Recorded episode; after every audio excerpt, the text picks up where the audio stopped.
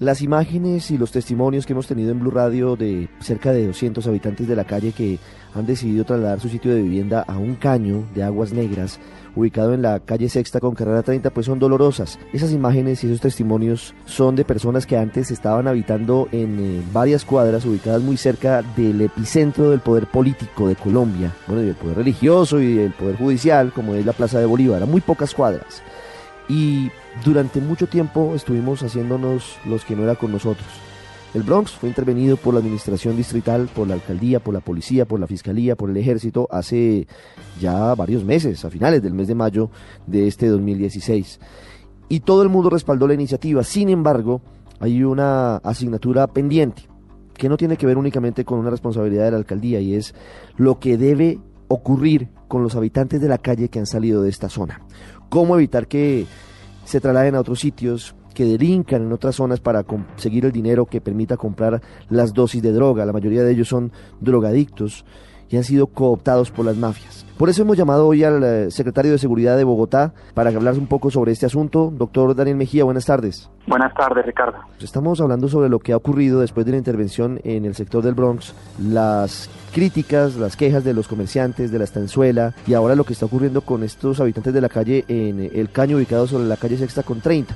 No es un tema exclusivamente de seguridad, porque es un tema también de, de inclusión social, es un tema multidisciplinario ¿Qué puede decirnos desde la óptica de la seguridad frente a lo que ha sido la intervención del Bronx y la salida de estas personas y ahora los retos que tienen? Yo creo que es bueno poner un, poco el tema en perspectiva. El día que se intervino el Bronx, por, eh, por orden del alcalde Peñalosa, esto se venía planeando desde el mes de enero, no solo desde un punto de vista de seguridad, sino desde un punto de vista de política social. Ese día salieron más o menos 1.800 habitantes de calle del Bronx. Les ofreció a todos ir a los albergues, tanto de integración social como del ITRON, ofrecerles ayuda social, programas de rehabilitación. Algunos de ellos, muchos de ellos ese, mismo día aceptaron. Y a partir de ese día, algunos que no han aceptado entrar a los programas de rehabilitación o no se han reencontrado con sus familias, han estado, primero estuvieron en el sector de mártires, en la estanzuela, en el área de Cinco Huecos, en diferentes zonas de mártires, desafortunadamente cometiendo delitos, eh, atracando a la gente, eh, extorsionando a los comerciantes, lo más preocupante vendiéndole drogas a los niños de los cinco colegios de la localidad de Mártires. Y se han venido haciendo intervenciones permanentes en esta zona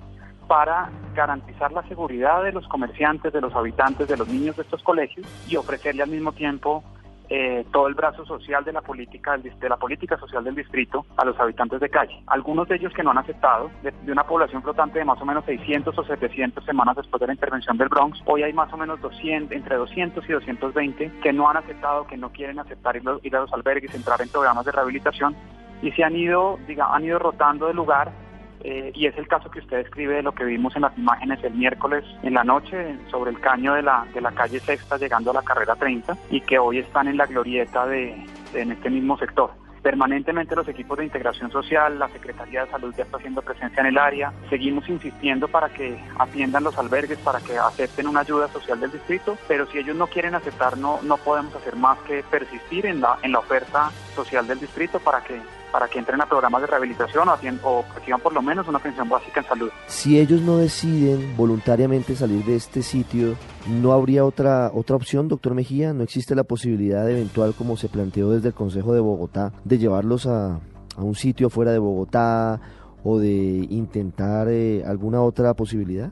La, la, Secretaría Jurídica del Distrito está evaluando estas opciones. Hay alguna, hay una jurisprudencia de la Corte Constitucional eh, sobre un caso, sobre una tutela de un habitante de calle que lo que dice esa jurisprudencia es que no se puede conducir contra su voluntad a los habitantes de calle ni albergues, ni a programas de rehabilitación, ni a recibir ayuda social o atención en salud. Entonces, eh, estamos mirando qué otras opciones hay que cumplan con la ley para tener más herramientas para ofrecerle a los habitantes de calle. El caso clásico de la disyuntiva que en este momento tenemos es, lo que pasó el miércoles en la noche. Durante todo el día los equipos de integración social y el IDIPROM eh, le ofrecieron ir a los albergues a los habitantes de calle. Más o menos 100 o 120 no aceptaron. Esa noche llovió muchísimo y la corriente alcanzó a arrastrar unos metros a los, a, los habitantes de calle. Afortunadamente la policía y los bomberos que estaban ahí rápidamente los rescataron. Dos fueron llevados al hospital de San José, al hospital San José por, por casos de hipotermia. Pero esto es precisamente lo que pasa. Si, si no pueden ser conducidos por la fuerza, a la fuerza o contra su voluntad, pero su vida puede correr peligro al estar, por ejemplo, en un sitio como un caño. De alguna manera sí hay la necesidad de evaluar otras opciones de política para, para poderlos proteger.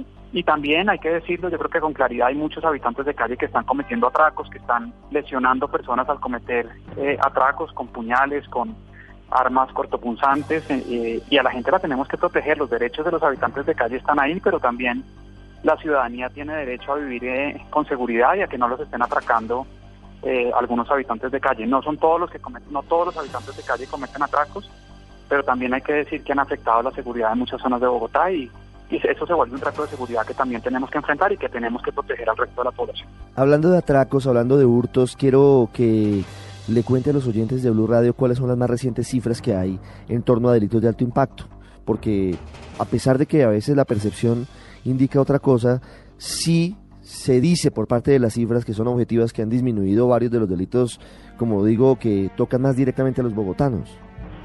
Sí, a ver, las cifras que tenemos al corte eh, de julio, los siete primeros meses de este año, respecto a los siete primeros meses del año anterior, que es el, el periodo con el que hay que hacer la comparación, tenemos una reducción de más o menos entre 6 y 7% en las cifras de homicidio. Estos son 42 homicidios menos. Tenemos una reducción del, del 6% en las lesiones personales que venían creciendo hasta el mes de mayo. Ya logramos revertir esa tendencia y, vienen cayendo. El hurto a personas está cayendo a una tasa del 12% y el hurto a celulares, de acuerdo a las estadísticas oficiales, ha caído en un 40%. El hurto a automotores está aumentando y es un tema que nos preocupa. Está aumentando entre el 13 y el 15% respecto al mismo periodo del año anterior. Ya estamos trabajando de la mano de la policía y la Fiscalía para identificar y desarticular las bandas de que se dedican al hurto de vehículos en una zona muy particular de la ciudad que ya está, ya está identificada y pronto esperamos dar resultados contra estas, estas bandas que, que nos están aumentando las cifras de hurto de automotores. Hablando de denuncias, hablando de delitos de alto impacto como hurtos, extorsiones, tráfico de drogas, corrupción y otros hechos, la semana que termina ha lanzado la Alcaldía de Bogotá una aplicación para teléfonos móviles y para computadores. ¿Seguridad en línea qué es y de qué manera funciona, doctor Mejía?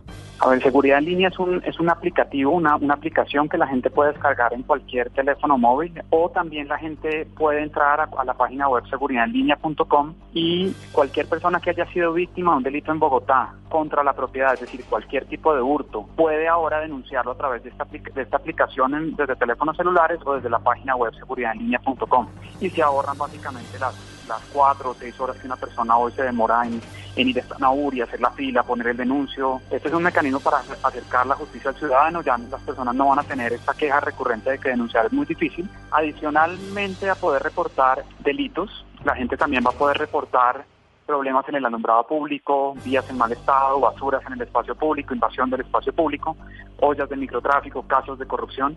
Entonces es una herramienta muy valiosa para que la gente entre y denuncie o reporte al, al gobierno distrital. Doctor Mejía, muchas gracias. Muchas gracias, Ricardo.